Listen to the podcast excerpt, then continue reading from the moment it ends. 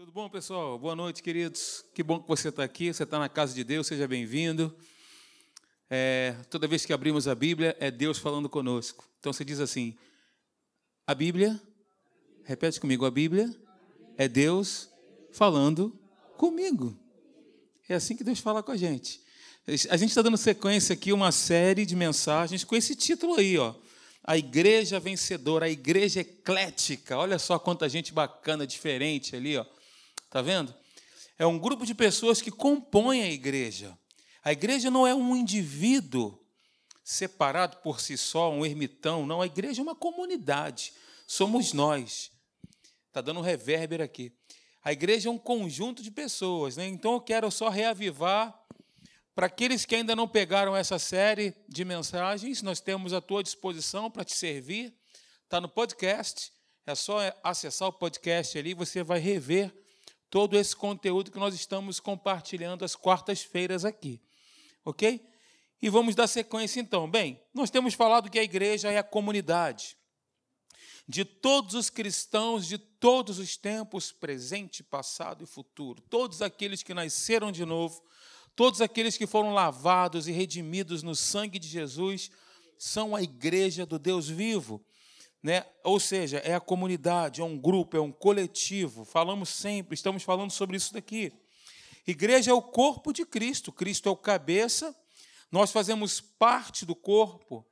E aí nós aproveitamos esse gancho e dizemos, né, ora, se o cabeça ele tem um, um DNA, se a cabeça ela determina para onde o corpo vai, o corpo tem o mesmo DNA da cabeça. Nós temos o DNA de Deus, nós temos a natureza de Deus.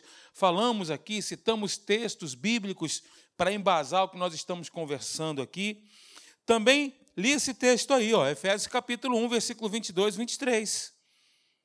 E pôs todas as coisas debaixo dos pés e, para ser o cabeça sobre todas as coisas, o deu à igreja, a qual é o seu corpo a plenitude daquele que a tudo enche em todas as coisas. Versículo 23 foi o último que eu li.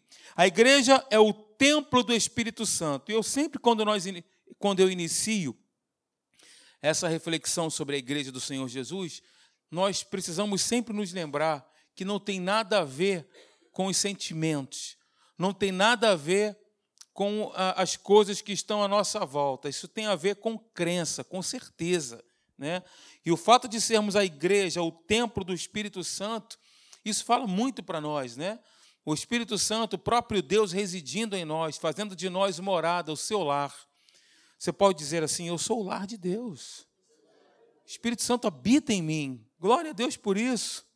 Ele nos inspira. 1 Pedro capítulo 2, versículo 5 diz: Também vós mesmos, como pedras que vivem ou pedras vivas, em outras versões, sois edificados casa espiritual para serdes sacerdócio santo, a fim de oferecerdes sacrifícios espirituais agradáveis a Deus por intermédio de Jesus Cristo. A igreja é a plenitude de Cristo, participante da sua própria natureza. Nós temos, volto a dizer, a natureza do próprio Deus. Amém, queridos? Somente recapitulando: aquele que se une ao Senhor torna-se um espírito com ele, diz aí o texto de 1 Coríntios 6, 17. Nós estamos unidos com Cristo. Quantos aqui estão unidos com Cristo? Glória a Deus por isso. Que bom que você é unido com Cristo. Logo, se você é unido com Ele e eu também, nós somos um com o Espírito de Deus. É o que a Bíblia diz. Vale o que está escrito. Está escrito, eu incorporo na minha vida. Se está escrito, está valendo. Se está escrito, eu embaso todas minha, as minhas palavras e a minha confiança, porque está escrito. Romanos 8, 29. Porquanto aos que de mão conhece, ao que, aos que de antemão conheceu, também os predestinou para serem conformes à imagem de seu filho, a fim de que ele seja o primogênito entre muitos irmãos. Jesus é o nosso irmão mais velho nós somos os irmãos caçulas, ou seja, mais uma vez, reforçando o fato que nós temos a natureza do próprio Deus. Né? À medida que nós vamos crescendo espiritualmente, nos aperfeiçoando nele, no verdadeiro, no perfeito, no pleno conhecimento de Deus, da Sua palavra, nós começamos a pensar cada vez mais os pensamentos que o próprio Deus tem. E aqui estão, aqui nós temos a coletânea dos pensamentos de Deus. É a palavra. Aquilo que Deus pensou, ele falou. Aquilo que Deus falou, homens inspirados pelo Espírito Santo escreveram. Amém, gente? Estamos somente recapitulando. E a igreja é a noiva que aguarda o noivo. Aleluia.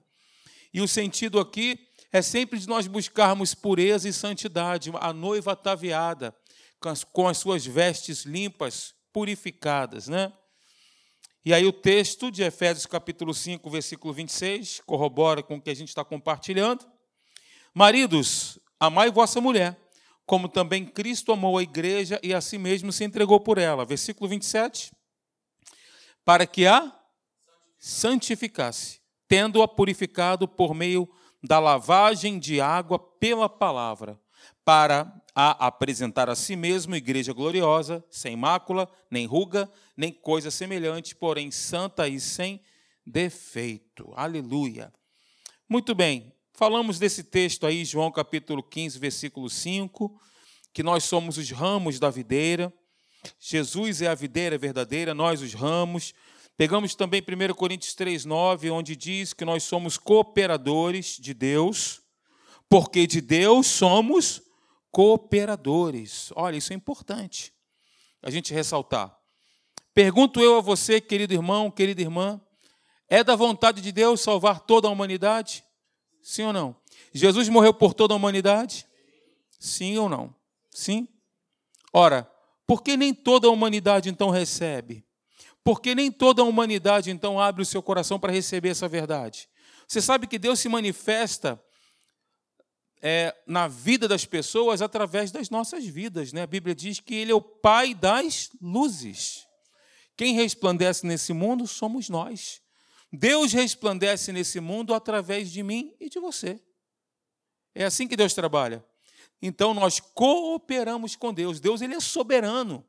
Ele é todo poderoso mas ele não vai interferir na cooperação do homem. Se nós não formos, Deus não poderá ir. Você entende isso? Se eu não for, porque Deus ele se manifesta e usa a minha vida para que outras pessoas o recebam, o reconheçam. Ora, se eu não for, Deus não vai, mesmo sendo um Deus amoroso que quer salvar a todos, mas Deus conta conosco, irmãos. Deus conta comigo e com você. Ok? Cooperadores, lavoura de Deus, edifício de Deus sois vós. E aí abordamos esses pontos. Falamos também sobre a igreja sendo a coluna e a fortaleza da verdade. A igreja é o bastião da verdade, ela detém a verdade. 1 Timóteo capítulo 3, versículo 15, diz: Para que, se eu tardar, fiquem cientes de que de como se deve proceder na casa de Deus, que é a igreja do Deus vivo, como coluna e baluarte da verdade. A igreja, aí sim, a gente começa. Nasceu da vitória de Jesus na cruz do Calvário. Vitória é a nossa natureza. Nós temos aqui falado exaustivamente, mas como diz o apóstolo Paulo, né, que é para a segurança de nós mesmos que sejam sempre repetidas estas palavras, esses ensinamentos. É para nossa segurança. Então, Jesus morreu, ressuscitou. Ali foi inaugurada a igreja dele, que tem a sua própria natureza. Falamos também que nós não lutamos para a vitória, mas nós lutamos de um posicionamento no qual estamos inseridos em Cristo. Ou seja, você e eu, nós resistimos da vitória conquistada por Jesus na cruz do Calvário. É um posicionamento é, uma, é a natureza que nós já temos nele. E é o exercício da crença em Deus e na Sua palavra que nos faz vencer. Existe outro meio? Não existe. É o exercício. E aí eu citei o exemplo aqui de uma equação, né? X é, se eu não me engano, equação de segundo grau, para quem é bom em matemática vai me lembrar isso aí. X é igual a B, mais ou menos a raiz quadrada de delta sobre 2A. Para que a gente possa resolver os exercícios, os problemas, a gente tem que praticar, não é isso? Não é assim que funciona? A fé não é diferente. Salvando as devidas proporções. A fé, ela precisa ser exercitada, trabalhada, e ela é sempre exercitada e trabalhada quando nós, porque a palavra é, é o seguinte, ela cai no coração, mas nós precisamos declarar, né? A boca fala que o coração está cheio e o coração se enche das palavras que saem dos lábios. Veja o processo. Meu coração está cheio da palavra, mas eu me encho quando eu declaro. Quando eu. Você vê esse exemplo muito bem aqui nos Salmos, né? Os salmistas, tanto Davi, os filhos de Coré, Asaf, Jedutum, quem, aqueles que escreveram os Salmos, eles fazem orações de declaração. Davi, no Salmo 103, versículo 1, 2, 3 e 4, ele diz: Bendize, ó minha alma. Ele está dizendo para ele mesmo. Ele, ele declara para ele mesmo: Olha, fale, declare, abra sua boca, bendize, ó minha alma, ao Senhor. Não te esqueças de nenhum só dos seus benefícios. Tudo que há em mim, bendiga o seu santo nome. Aí ele, ele lista os motivos. Por quê? Porque é Ele quem perdoa as minhas iniquidades. É Ele quem sara todas as minhas enfermidades. Quem da cova redime a minha vida, me coroa de graça e misericórdia. Mas para isso, bendiga, fale e declare. Ok? A boca fala que o coração está cheio, mas o coração enche das palavras que saem dos lábios. Diz aqui o livro de Provérbios. Ok, queridos? A vitória de Jesus sobre o inferno na cruz foi um fato. É algo que foi estabelecido. Colossenses capítulo 1, no versículo 13, diz que ele nos libertou do império tirânico, e aí eu abro aspas para dizer isso, império das trevas, e nos transportou para o reino do Filho do seu amor. Nós fomos escoltados para essa nova dimensão com Deus, né? Nós fomos transportados para essa nova dimensão de relacionamento com Deus. Transportados para o reino do Filho do seu amor, no qual, ou seja, no Filho, nós temos a redenção e a remissão dos nossos pecados. Glória a Deus. O que é redenção? O que é remissão? Redenção é quando nós, tínhamos uma dívida, nós tínhamos um escrito de dívida. E esse escrito de dívida era um testamento, rolos e rolos e rolos. Era uma dívida impagável, nós não poderíamos pagar. Mas a Bíblia diz que ele cobriu essa dívida, como se não bastasse, como eu falei aqui algumas vezes, como se não bastasse, além de ter pago a nossa dívida, que era impagável, o que, que ele fez? Ele creditou ele ainda creditou na nossa conta. Além de ter pago, zerado a dívida, ele nos tornou milionários. Amém? Estou falando no âmbito espiritual. Milionários. João Vitor até riu, até recebeu, né, João Vitor? Essa palavra aí, né? Mas amém. Menciona, né? Amém. Milionários. É isso aí. Chamar a existência as coisas que não existem, né? A fé é convicção, é certeza. Mas veja, a prosperidade ela sempre tem um propósito. A prosperidade ela tem um propósito. Quando Deus nos faz prósperos é para um propósito, irmãos. Não é para entesourar. O maior e melhor investimento que eu e você possamos fazer não é aplicar nas bolsas, debêntures. O melhor e maior investimento que a gente pode fazer é na vida de pessoas. E aí Deus te faz rico para que você possa ser uma bênção para outros. Eu estou falando rico no aspecto mesmo financeiro, se for o caso. Só que hoje tem muitas pessoas que invertem esse negócio, né?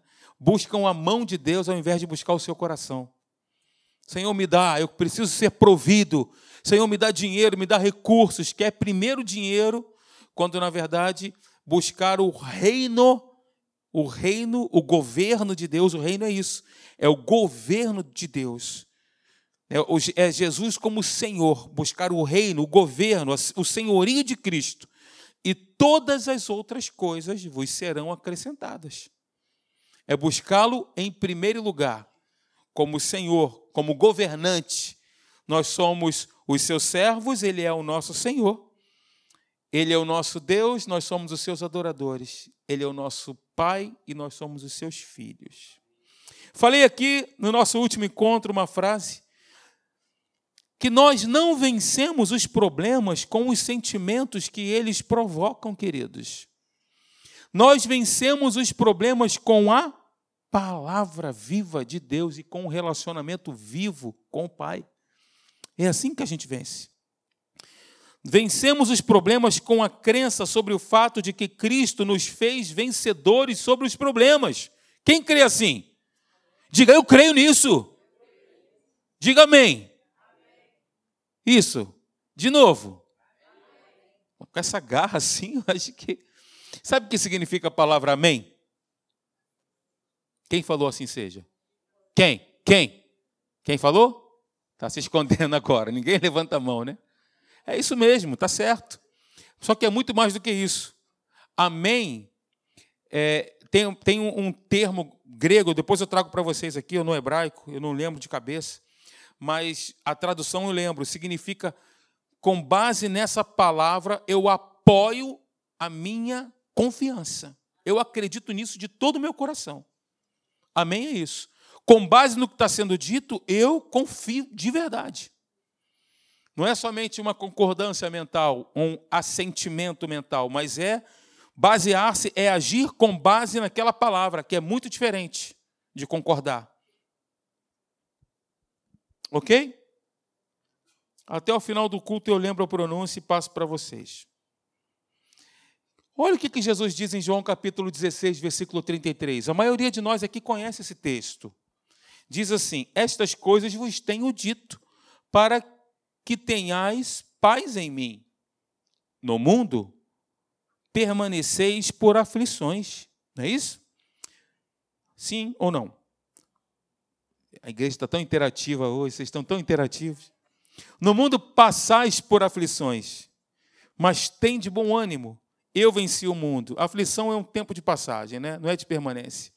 Como nós temos falado aqui na série Vencendo no Deserto é passagem, não é permanência. No mundo passais por aflições, mas tem de bom ânimo, eu venci o mundo. Esse mesmo texto, na Bíblia amplificada, nos dá um sentido mais aprofundado. Olha só. No mundo vocês passam por aflições, testes, provas, mas é preciso ter bom ânimo, confiança, coragem, certeza, porque eu venci o mundo e o venci para vocês. Glória a Deus. Eu não sou um vencedor porque eu sinto que sou um vencedor, ou porque está tudo como eu gostaria que estivesse. Nós não somos vencedores porque sentimos ser vencedores. Nós somos vencedores porque pegamos pela fé essa certeza. Porque a gente crê no que está escrito, e ponto final. Eu sou um vencedor porque é a minha natureza como igreja vencer. É a nossa natureza, mas eu não sinto. Se nós nos basearmos nos nossos sentimentos, a gente já entrou derrotado na batalha. Não tem uma. Sabe, Deus ele nunca vai nos levar para lugares fáceis. Mas Deus ele vai nos conduzir para os lugares difíceis, porque quanto maior a luta, maior a vitória. Quanto maior a batalha, maior a vitória. Então, quando Deus nos conduz para lugares difíceis, é porque Deus quer sobejar, Ele quer nos fazer abundantes na vitória que Ele tem preparado para nós. Glória a Deus. Ser um vencedor não é uma faixa externa ou outdoor, ou um letreiro que carrego dizendo: não estou com dificuldades e vivo sem problemas. Não, não é isso. Veja o que, que, diz a palavra de Deus, 1 João capítulo 5, versículo 4. Abra comigo, por favor. 1 João capítulo 5, versículo 4. Quando você achar, fala assim: achei.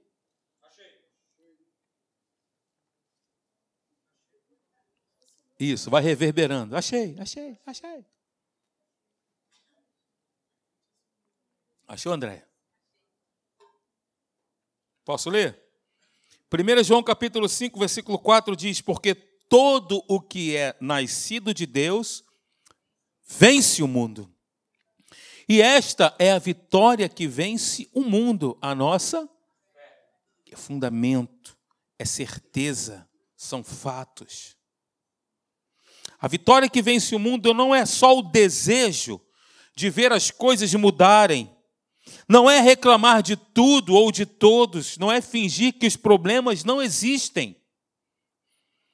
A vitória que vence o mundo é o exercício da fé na nossa nova natureza. A força da nova criatura está em viver a nova criatura. Nós somos nascidos de Deus, nós nos tornamos seus filhos, passamos a ser a igreja do Senhor Jesus, o corpo de Cristo, por isso nós somos vencedores sobre o mundo. É a primeira parte desse texto aí, que nós acabamos de ler, primeiro esse texto aqui, ó. Opa, deixa eu voltar. Ah, não. 1 João capítulo 5, versículo 4. Jesus Christ. Ah, não projetei. Não vou achar nunca. Não projetei. 1 João capítulo 5, versículo 4. Essa é a primeira parte, porque todo o que é nascido de Deus vence. Vence o mundo. Agora, a primeira parte do verso, ela nos qualifica, preste atenção no que eu estou dizendo para você. Ela nos qualifica para a vitória. A primeira parte do verso. Todo o que é nascido de Deus vence. Essa primeira parte nos qualifica para a vitória. Agora, é o exercício da fé que traz a vitória. E esta é a vitória que vence o mundo, a vossa fé. Então, é o exercício que traz. Nós temos a primeira parte que nos qualifica, mas para vencer nós precisamos exercitar. É o que está dizendo. Os problemas, as dificuldades da vida não são derrotas. Os problemas que nós enfrentamos na nossa vida não são derrotas. O diabo, o inferno, quer colocar esse título na tua testa e na minha. Você está enfrentando problemas, dificuldades, passando pelo deserto, você é um derrotado. Isso é um ataque, um dardo inflamado das trevas na tua mente. Para fazer com que você desacredite. E eu também. Na verdade, os problemas, as dificuldades, o deserto que nós passamos são alavancas para a vitória que vem de Deus. Quando nós cremos que vamos vencer e quando sabemos quem nós somos em Cristo, exercitando a nossa crença em nossa nova natureza em Jesus. Amém, queridos? Provérbios capítulo 2, do versículo 1 ao versículo 11, é maravilhoso. Eu queria que você me acompanhasse também, abrisse sua Bíblia aí, por favor. Provérbios capítulo 2, do versículo 1 ao versículo 11. Você sabe que o entendimento revelado da palavra de Deus precisa ser o nosso fundamento. Não me refiro ao entendimento intelectual, ao poder de assimilação do nosso cérebro, mas eu estou falando do, do entendimento revelado, que é aquele que cai no nosso coração, estabelece a nossa vida, firma a nossa fé. Estou falando desse tipo de entendimento. E veja o que, que diz Provérbios capítulo 2, do versículo 1 ao versículo 11. Eu vou ler para você. Me acompanhe atentamente. Diz assim: Filho meu, se aceitares as minhas palavras e esconderes contigo os meus mandamentos, para fazeres atento à sabedoria, o teu ouvido e para inclinares o coração ao entendimento. E se clamares por inteligência e por entendimento alçares a voz, se buscares a sabedoria como a prata e como a tesouros escondidos a procurares, então entenderás o temor do Senhor e acharás o conhecimento de Deus. Conhecimento revelado, entendimento revelado, sabedoria do alto inteligência, mente de Cristo. Versículo 6: Porque o Senhor dá a sabedoria, e da sua boca vem a inteligência e o entendimento. Ele reserva a verdadeira sabedoria para os retos, é escudo para os que caminham na sinceridade, guarda as veredas do juízo e conserva o caminho dos seus santos. Então, olha só, entenderás justiça, ou seja, a mentalidade passa a ser uma nova mentalidade, um entendimento revelado. entendimento sobre a justiça, nós somos justificados nele, em Cristo. Entenderás justiça, quem nós somos, juízo e equidade. Todas as boas veredas, porquanto a sabedoria entrará no teu coração e o conhecimento será agradável à tua alma. O bom siso te guardará e a inteligência te conservará para te livrar do caminho do mal e do homem que diz coisas perversas. Veja a importância do entendimento revelado como nosso fundamento. Veja. Entendimento revelado, sabedoria e inteligência para nos livrar do mal, no caminho do mal, do homem que diz coisas perversas. A descrição mais reveladora sobre a igreja vencedora nós temos aqui na carta do apóstolo Paulo, escrita aos Efésios. Né? Essa é a descrição que Paulo relata aqui como fundamento. E aí eu não vou ler porque o texto é longo, mas você pode anotar. Efésios capítulo 1, do versículo 1 até o versículo 9. Você vai encontrar isso aí. Mas eu gostaria de focar apenas no versículo 17, que diz: para que o nosso Deus, para que o Deus de nosso Senhor Jesus Cristo, Pai da glória, vos conceda espírito de sabedoria e de revelação no pleno conhecimento dele, iluminados os olhos do vosso coração, para saberdes qual é a esperança do seu chamamento, qual a riqueza da glória da sua herança nos santos, e qual a suprema grandeza do seu poder para com os que cremos segundo a eficácia da força do seu poder. Ou seja, vos conceda espírito de sabedoria e de revelação no pleno conhecimento dele. O que, que nós vemos aqui? Que o apóstolo Paulo está fazendo uma oração para que a igreja de Éfeso ela possa receber esse conhecimento, esse entendimento revelado a respeito de quem é Jesus e o que ele fez por nós. Essa é a oração do, de, do apóstolo Paulo quando você lê esse texto aqui de Efésios capítulo 1. Para que a igreja saiba quem é Jesus, conhecer Jesus, como diz lá em Filipenses capítulo 3, versículo 20, que o apóstolo Paulo diz assim: Quero conhecer Jesus, os sofrimentos, identificar-me com Ele. Ora, nós estamos falando do apóstolo Paulo. O apóstolo Paulo escreveu dois terços do Novo Testamento, 70% do Novo Testamento Paulo escreveu. Paulo tinha conhecimento, Paulo era um homem que recebeu, por exemplo, eu estava dizendo isso na Tijuca, ele disse assim: Olha, recebi do Senhor o que também, né, falando sobre a instituição da ceia, quando ele ensina para a igreja de Corinto sobre a ceia, ele diz: Eu recebi do Senhor. E aí, quando nós vemos Ananias lá em Atos fazendo oração por Paulo, né? Ananias, ele quando ora, você vai ser um instrumento onde Cristo vai aparecer para você, vai se manifestar para você. Paulo, quando recebeu as, institu as, institu as instruções da ceia, quando ele recebeu as instruções da ceia, ele recebeu do próprio Senhor Jesus. Olha o nível de relacionamento que o apóstolo Paulo tinha com Deus. Né? Lembram de Paulo e Silas na prisão? As cadeias se romperam, houve um terremoto ali. Lembra de Paulo na ilha de Malta? Lembra disso? O que aconteceu? Ele estava no naufrágio, Atos capítulo 27.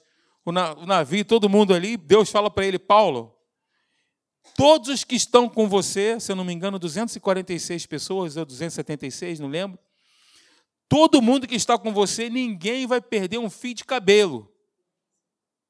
Deus vai guardar todo mundo. O navio quebrou, todo mundo foi salvo. Aí eles caíram numa ilha. Quando caíram numa ilha, o apóstolo Paulo foi pegar um graveto. Ao sacudir o graveto no fogo, prendeu-se-lhe uma serpente na mão. E aí os nativos da ilha ficaram esperando para ver se ele morria, e ele não morreu. Veja, o apóstolo Paulo. Mas mesmo assim, em Filipenses capítulo 3, versículo 20, ele, ele diz: Eu quero conhecer a Cristo o que, que ele estava dizendo ali? Ele estava dizendo que ele queria, o desejo do apóstolo Paulo era ser como Jesus, era ser moldado à imagem de Cristo. E mais à frente ele diz que, olha, eu não alcancei ainda. Eu estou buscando, me esquecendo das coisas que para trás ficam, avançando e prosseguindo para o prêmio da soberana vocação de Deus em Cristo. Ou seja, ser como Ele, ser como Cristo. Paulo conhecia Cristo? Sim ou não? Claro. Mas por que, que ele disse então em Filipenses capítulo 3, quero conhecer a Cristo? Ele dizia isso porque ele queria ter um relacionamento mais profundo, ser moldado mais à imagem de Cristo, para que ele pudesse ser uma bênção como ele foi para todas as pessoas que estavam à volta dele. E só para você entender, o livro de Filipenses foi escrito quando Paulo estava preso em Roma. E nessa carta ele diz assim: Alegrai-vos, alegrai-vos no Senhor. Ele estava preso, irmãos. Ele estava lá preso, tinha um soldado romano lá vigiando ele. Isso é maravilhoso. Então, o apóstolo Paulo ele queria conhecer mais de Jesus, a respeito de quem Cristo era. E a oração que Paulo faz aqui é exatamente essa, em Efésios capítulo 1. Para que a igreja tivesse o um entendimento revelado a respeito de Cristo, de quem Cristo era e o que, e o que Cristo havia feito por eles. E aí eu pergunto para você, querido irmão, querida irmã, o que Cristo fez por você? Hum? Você sabe me dizer? Aqui um grupo pequeno, né? A gente pode olhar no olho, conversar. É bom, né? Mas o quê? Calma, um de cada vez. Vocês estão todos, um de cada vez. O que Cristo fez por você? Eu vou descer e vou botar o microfone na sua boca. Tudo, mas o quê? Deixa as pessoas contribuírem também.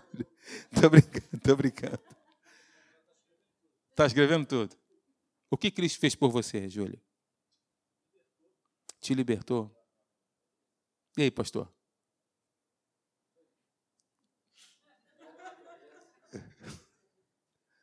Ei, Margarete, o que Cristo fez por você? Oh, estou gostando, hein? Redenção. Cura, libertação, redenção. Ô, Toniel, que, que Cristo fez por você?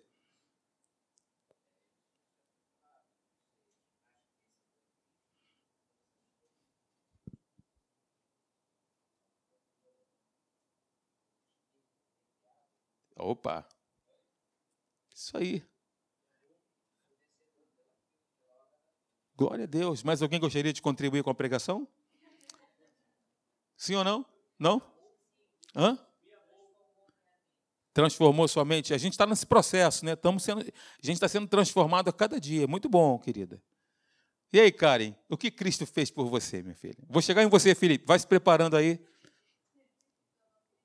Se tornou filha dele. E aí, Felipe? Opa, muito bom, uma nova perspectiva de vida. Linda. Te justificou, muito bom, hein? Bruninho, para a gente encerrar. Muito bom. Vocês contribuíram brilhantemente. Quero aplaudi-los. Vamos aplaudir os nossos irmãos que participaram brilhantemente desse momento especial. Muito obrigado.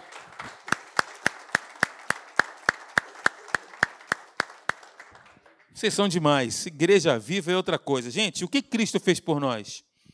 Tudo isso que vocês fizeram e muito mais, né? O que, que ele fez por nós? Ele nos substituiu.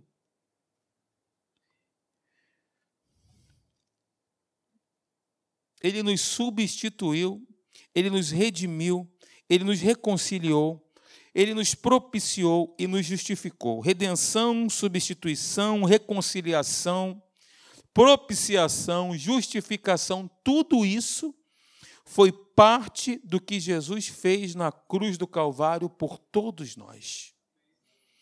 Substituição, eu e você, nós deveríamos receber o castigo de Deus. Nós merecíamos ir para o inferno por causa do pecado e da culpa. Cristo morreu por nós, Cristo morreu pelos nossos pecados, glória a Deus. Romanos 8,3 diz: Deus enviou o seu próprio filho à semelhança do homem pecador, como oferta pelo pecado. Deus colocou sobre Cristo os nossos pecados e ele, como nosso substituto, ele recebeu a punição dos nossos pecados. a punição que pertencia a cada um de nós, ou seja, a morte. Os nossos pecados são identificados e transferidos a outro. Jesus Cristo que morreu no nosso lugar. Amém, queridos? Ele nos substituiu, aleluia. Glória a Deus, ele morreu a nossa morte para vivermos sua vida. Nos trouxe grande salvação. Foi isso que ele fez por nós, nos substituiu. Já seria suficiente para a gente ir embora de joelhos até a nossa casa glorificando a Deus. Indo para a galera, né, irmão? Não posso fazer porque eu não tenho barriga, mas seu Júlio pode fazer o seu boneco gospel, o seu boneco gospel. Amém, queridos? Julião, vem cá. Eu vou ficar aqui, depois nós vamos falar sobre redenção. Encolhe a barriga. Vamos falar sobre propiciação. Nós vemos esse termo na Bíblia e a gente não, não, entende muito a profundidade disso. Ele nos propiciou. O que, que é isso? É muito bonito numa oração, né? Ele nos propiciou. Mas tem uma profundidade que a gente, nossa, a gente tem que mergulhar nisso, irmãos, para entender o que Cristo fez por nós. propiciação, para matar sua curiosidade, é o ato de afastar a ira divina através de um sacrifício que satisfaz a justiça de Deus. Por causa do pecado e da culpa, a ira de Deus estava sobre nós. Nós estávamos, já estávamos condenados. Nós já estávamos mortos, destituídos de Deus e, consequentemente, condenados. Agora, quando ele nos propiciou, a ira divina sobre o pecado e a culpa foi afastado de nós. Essa palavra significa encobrir, esconder, no sentido de que Cristo, na cruz do Calvário, cobriu nossos pecados, desviando a ira de Deus que era contra nós, que era contra o pecado, que tanto desagrada. Deus ele não tem prazer. Deus ele ama, como nós falamos sempre, ele ama o, pe... ele ama o pecador. Mas Deus ele não compactua com o pecado, com a prática pecaminosa. Deus odeia o pecado, mas Ele nos ama, Ele ama o pecador. Por nos amar tanto assim, entregou o seu Filho para nos substituir na cruz do Calvário, morrendo a nossa morte para que tivéssemos a vida dele, levando a nossa culpa para que nós pudéssemos ter acesso à presença de Deus, levando a nossa condenação, nos tornando justos, como se nunca antes houvéssemos pecado. Essa é a posição de justiça diante de Deus, de justificação. Nós fomos justificados em Cristo Jesus. Amém, queridos? Glória a Deus. Vamos ficar de pé.